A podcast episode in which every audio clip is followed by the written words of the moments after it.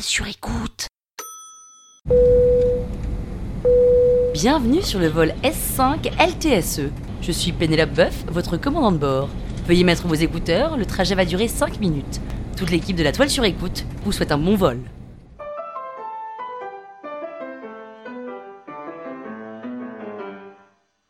Salut les arnaqueurs, c'est Péné Ça y est, hein, on se connaît maintenant, ça fait 5 saisons, je vous octroie le droit de m'appeler Péné. Dans ce premier épisode de l'arnaque, je vais vous raconter une anecdote qui est arrivée en Inde. Sans vous spoiler, je peux vous dire qu'à la fin, je vais plus aussi facilement qu'avant dans les salons de massage.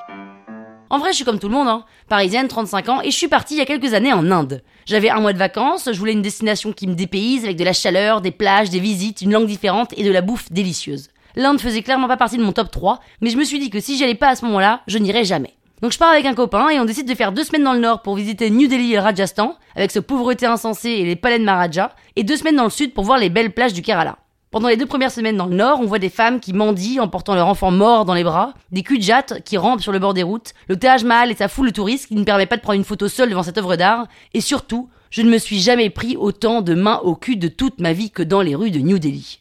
J'avais pourtant compris qu'il fallait s'habiller couverte, même sous 35 degrés. Donc j'étais en pantalon large, en t-shirt manche longue, et le seul bout de peau que je laissais dépasser, c'était mes joues rouges qu'on apercevait sous ma casquette. Sauf que ça n'a rien changé. En une journée de balade, je me suis pris 12 mains aux fesses. 12 Le temps que je me retourne à chaque fois, le type était déjà parti ou alors faisait mine de n'avoir rien fait et j'étais berné. J'ai fini par marcher les deux mains sur mes fesses avec le stress qu'on m'embarque mon sac en bandoulière que je pouvais plus protéger. Et en plus, franchement, vous ferez le test, mais marcher pendant deux heures avec les mains sur vos fesses, ça vous donne des crampes aux épaules, c'est l'enfer. Et puis dans ces rues bondées avec mes deux mains sur les fesses, soudain, je sens au-dessus de mon pantalon une main sur ma foufoune. Carrément. Le mec venait d'en face et il a allègrement, sans aucune gêne, mis sa main. C'était pas un homme, c'était pas une femme, c'était un petit garçon. Il devait avoir 7 ans.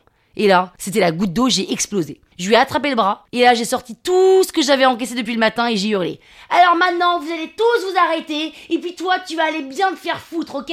Évidemment, il a rien compris, je suis reparti la tête haute, une main devant, une main derrière. J'étais donc ravi de pouvoir partir dans le sud pour me reposer de ce vacarme incessant du nord de l'Inde, avec une seule idée en tête, me faire masser tous les jours, manger du poisson frais et lire mon bouquin sur la plage. On trouve un hôtel, on pose nos affaires, et mon pote demande à l'accueil le meilleur massage du coin. On arrive au centre de massage, qui paye franchement pas de mine, c'est pas nickel nickel, mais on en rêve tellement qu'on fait pas les difficiles.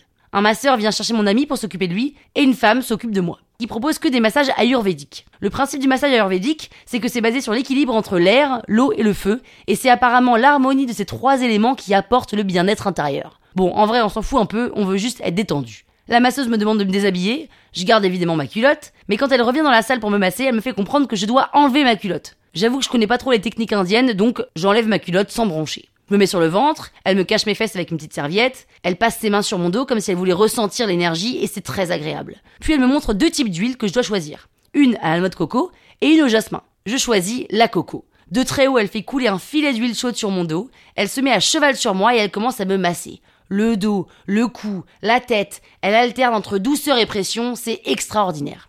Puis elle attaque les jambes et me fait une sorte de palpé roulé. Extraordinaire. Je sens mes jambes reprendre vie sous ses doigts et elle termine par les pieds extraordinaire. Elle me fait signe de me retourner pour me mettre sur le dos. Les bras, le buste, les jambes, ça dure une heure. Et quand elle finit par les pieds, elle prononce quelque chose que je comprends pas, donc je la regarde et elle me fait signe de me retourner. Mais en fait, génial, elle a oublié qu'elle venait de me faire le dos et elle recommence. Je m'exécute sans dire quoi que ce soit évidemment. Et là, elle m'enlève la petite serviette et commence à me masser le bas du dos, les reins, puis les fesses. Et elle malaxe mes fesses. Elle les malaxe pendant au moins 4 bonnes minutes. Elle a des grandes mains et ses doigts sont très longs, très très longs. Je serre un peu les fesses parce que je sens qu'elle pourrait évidemment sans faire exprès laisser passer un doigt dans la rainure des fesses. Et puis elle verse, toujours de haut, un filet d'huile chaude sur mes fesses. Et là, sans que je n'aie le temps de réagir, elle fait rentrer un de ses longs doigts dans mes fesses. Je suis surprise, j'ose plus bouger, je me dis que c'est la particularité du massage ayurvédique, et donc je ne dis rien, je suis gênée, bloquée, concentrée, et j'ose rien faire. Ça dure quelques secondes, mais c'est long, très long, très très long, ça paraît une éternité. Mes fesses sont contractées et elle me donne une petite tape pour que je les décontracte. J'ose pas dire non, j'ose pas bouger, j'ose pas m'enfuir. Je mords ma serviette qui me sert d'oreiller, et au fond de moi, quand même, je ris jaune en me disant que ce pays est improbable. Elle finit par enlever ce doigt, me donne une petite tape sur les fesses et sort de la salle. Je suis un peu tétanisée et je murmure dans ma barbe des Non mais c'est une blague, non mais c'est une blague, putain c'est une énorme blague, non mais où est-ce que je suis là?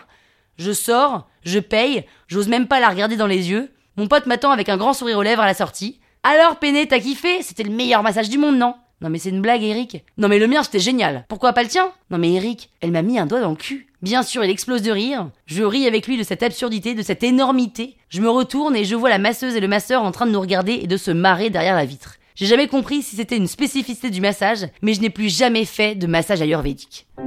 Non mais si c'est pas une belle arnaque ça, franchement, payer pour se faire pénétrer à l'insu de son plein gré, c'était une grande première. Et si vous voulez savoir comment je me suis retrouvée en culotte sur une moto au Vietnam, écoutez jeudi l'épisode numéro 2. La toile sur écoute. When you make decisions for your company, you look for the no-brainers. If you have a lot of mailing to do, stamps.com is the ultimate no-brainer. Use the stamps.com mobile app to mail everything you need to keep your business running with up to 89% off USPS and UPS. Make the same no-brainer decision as over 1 million other businesses with stamps.com. Use code PROGRAM for a special offer. That's stamps.com, code PROGRAM.